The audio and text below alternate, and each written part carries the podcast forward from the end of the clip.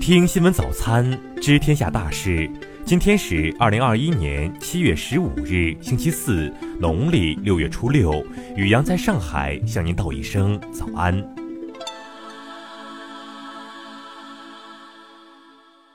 先来关注头条新闻：美国一起六万名性侵儿童案件达成赔偿协议，我外交部冰山一角。据美媒报道，美国童子军协会日前与约六万名曾遭性侵的前童子军成员的代表团体达成总额八点五亿美元的赔偿协议，这是美国历史上最大规模的性侵儿童案件之一。中国外交部发言人赵立坚昨日就此事应询回应称，这一案件令人触目惊心，但这只是美国儿童权利问题的冰山一角。赵立坚说：“据美官方统计，2017年美国经调查确定为虐待受害者的儿童有约67.4万人。”其中有一千七百二十名受虐儿童死亡。美国使用童工现象普遍存在，约有五十万名童工在美国从事农业劳作。此外，美国儿童贫困问题超乎想象。二零一九年，美国约有一千零五十万名贫困儿童。作为世界上最大的发达国家，美国的儿童贫困问题却如此严重，以至于美国儿童保护基金会将其称为。以至于美国儿童保护基金会将其称为美国最大的道德耻辱。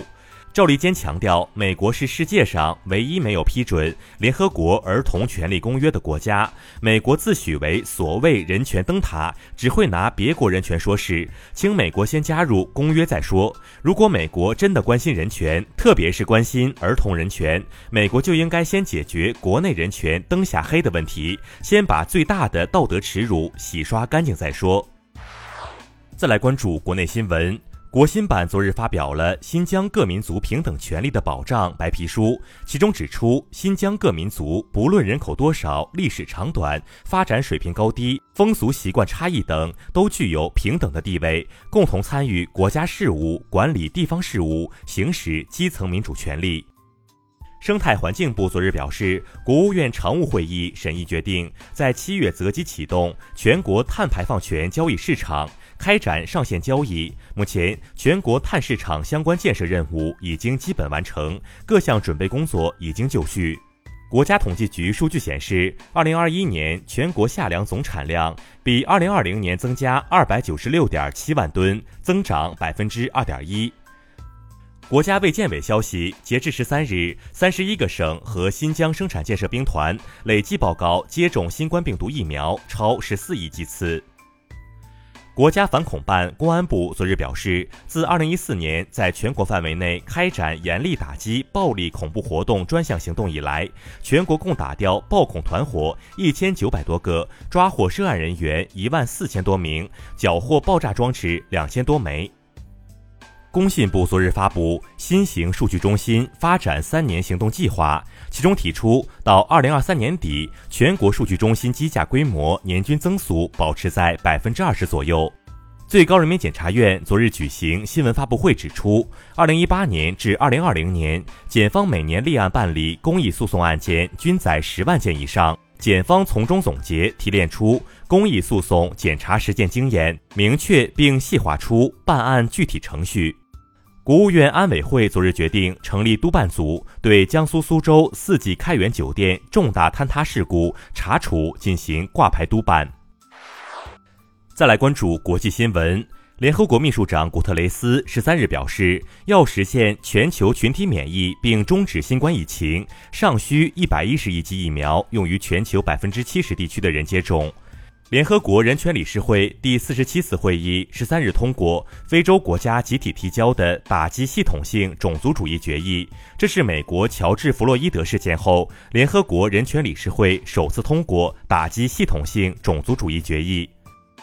美国劳工部十三日公布的数据显示，六月份美国消费者价格指数环比上涨百分之零点九，是二零零八年六月份以来最大环比涨幅，显示成本上升继续加剧通货膨胀压力。美国中央司令部十三日发表声明称，美国从阿富汗撤军的工作已完成百分之九十五以上。然而，随着美国及北约部队从阿富汗撤离，塔利班组织近来强攻，控制更多阿富汗领土，阿富汗的不稳定局势正在加剧。中国驻巴基斯坦大使馆消息，十四日上午，中方企业承建的某水电站项目出勤班车在赴施工现场途中遭遇爆炸，目前已造成九名中方人员、三名巴方人员遇难，巴方正在对原因展开调查。古巴外长十三日谴责美国政府直接插手十一日在古巴发生的游行活动，企图破坏古巴社会稳定。二零二零年欧洲空气质量报告显示，空气污染仍是欧洲面临的最大环境健康风险。报告指出，欧洲的空气污染很大程度上与城市里众多老式柴油车排放的汽车尾气有关。俄罗斯总统普京十三日在圣彼得堡与到访的白俄罗斯总统卢卡申科举行会晤，期间双方就二零二二年白俄罗斯进口俄罗斯天然气价格达成一致。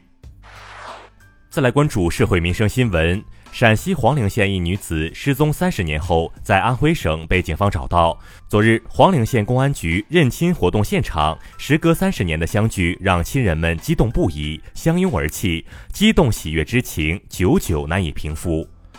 随着生态环境的改善和野生动物的保护力度加大，此前由青海格尔木市市民发现的野生赤狐一家五口，在市区湿地公园内安了家，展现出一幅人与野生动物和谐相处的美好画面。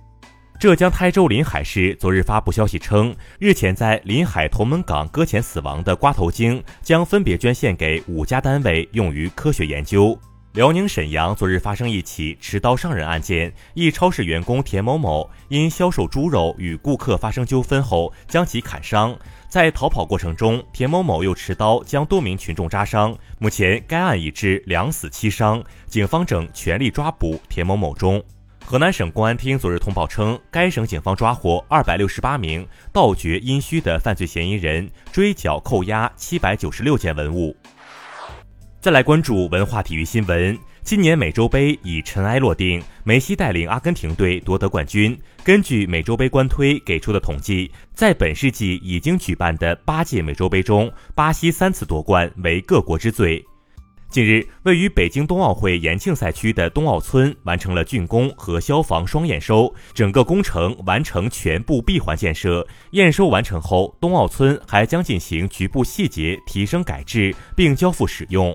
自然杂志最新气候变化研究论文称，大西洋最强飓风近期的增加，可能不属于百年尺度上的变化，而是从二十世纪六十至八十年代最低活动水平的回升。澳大利亚莫纳什大学近期对两千年至二零一九年间全球范围内由异常温度导致的死亡率进行了分析，结果发现，全球每年死亡人数的百分之九点四三都是异常低温或高温导致的。以上就是今天新闻早餐的全部内容。如果您觉得节目不错，请点击再看按钮。咱们明天不见不散。